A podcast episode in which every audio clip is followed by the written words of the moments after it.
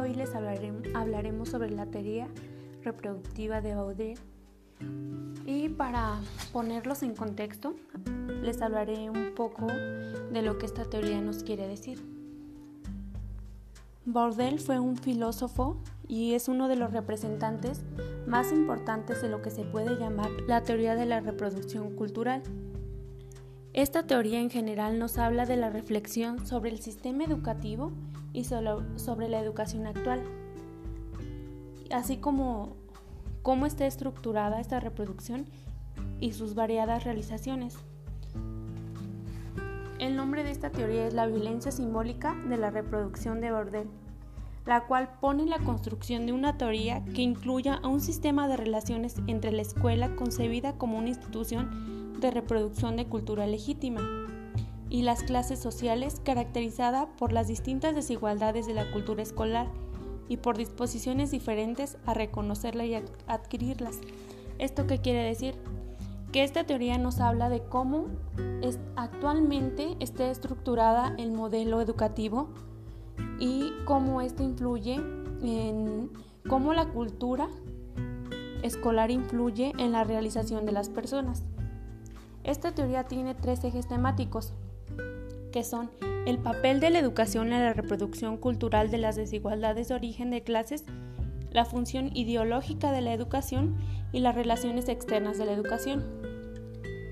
Es, considero que una de las frases que puede explicar más estos ejes es esta. El éxito y el fracaso del, está relacionado con los hábitos, costumbres, símbolos y modos de comportarse. ¿Esto qué nos quiere decir? Que así como se considera la escuela un espacio de socialización formal, esta influye también de manera consciente e inconsciente en los alumnos, ya que al pasar mucho tiempo dentro de, un lugar, en este caso de la escuela, también pueden adquirirse hábitos, valores, costumbres y aunque estemos conscientes o no conscientes de ellos, estos influyen en la manera en que nos comportamos, pensamos. Sin embargo, esta teoría también nos hace ver que aunque estos modelos, valores, costumbres o modos de pensar están expuestos en una escuela no realmente no son del todo acertados y no nos aportan realmente mucho o no aportan a lo que se supone que tenía que aportar la educación. Esta teoría también nos habla que al mismo tiempo llegue a etiquetar su trabajo de estructural que el autor llegue a etiquetar su trabajo como una teoría estructuralista o constructivista.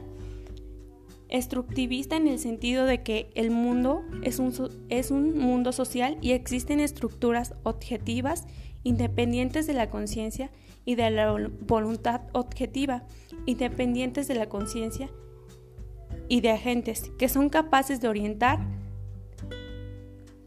y de coaccionar sus prácticas y representaciones y también es vista como una teoría constructivista en el sentido de que se consideran representaciones por medio del juego social a través de la interacción y se generan prácticas culturales verbales y no verbales. Esto nos quiere decir que a través de la socialización escolar el alumno puede adquirir prácticas y maneras de pensar. Sin embargo, este autor también nos habla que estas prácticas no aseguran la realización personal del alumno, ya que hoy en día el modelo actual no nos enseña a, producir, sino a ser parte de los productores. visto de otra manera, como lo expone Marx en su obra El Capital, la enseñanza del futuro, la cual nos dice que no solo como método para aumentar la producción social, sino incluso como método único para producir a hombres completos. Esto nos quiere decir que el modelo actual de la educación nos enseña a ser parte de los productores, sin embargo no nos enseña a producir, a nosotros ser capaces de pensar para no ser una pieza más, sino para ser productores y lograr la realización personal del individuo no solo para producir y estar a todo un trabajo, sino para ser consciente de que él también puede crear y aportar algo nuevo sin necesidad de ser un esclavo y no tener recreaciones o de ese tipo. También este, esta teoría nos puede, nos puede hablar de cómo la educación actual hoy en día nos está formando para, para futuros trabajos que no existen, porque hoy en día se, los trabajos no requieren, mm, no requieren conocimientos que, que realmente no nos sirven. Por ejemplo, no nos enseñan el uso de las tecnologías, a cómo hablar en público, cuando hoy en día la mayoría de, las, de los trabajos o de los mejores trabajos tienen que ver con eso. También este autor nos dice que la, que la cultura dentro de una escuela influye mucho en, la, en el modo de pensar de estos alumnos. De ahí que el papel del docente es crear ambientes de aprendizaje donde el alumno pueda pueda desarrollarse en todos los ámbitos, adquiera conocimientos, habilidades y actitudes que le puedan servir para realizarse y para vivir en sociedad y evitar rezagos. Considero que esto es lo más importante de esta teoría y esperemos una segunda parte.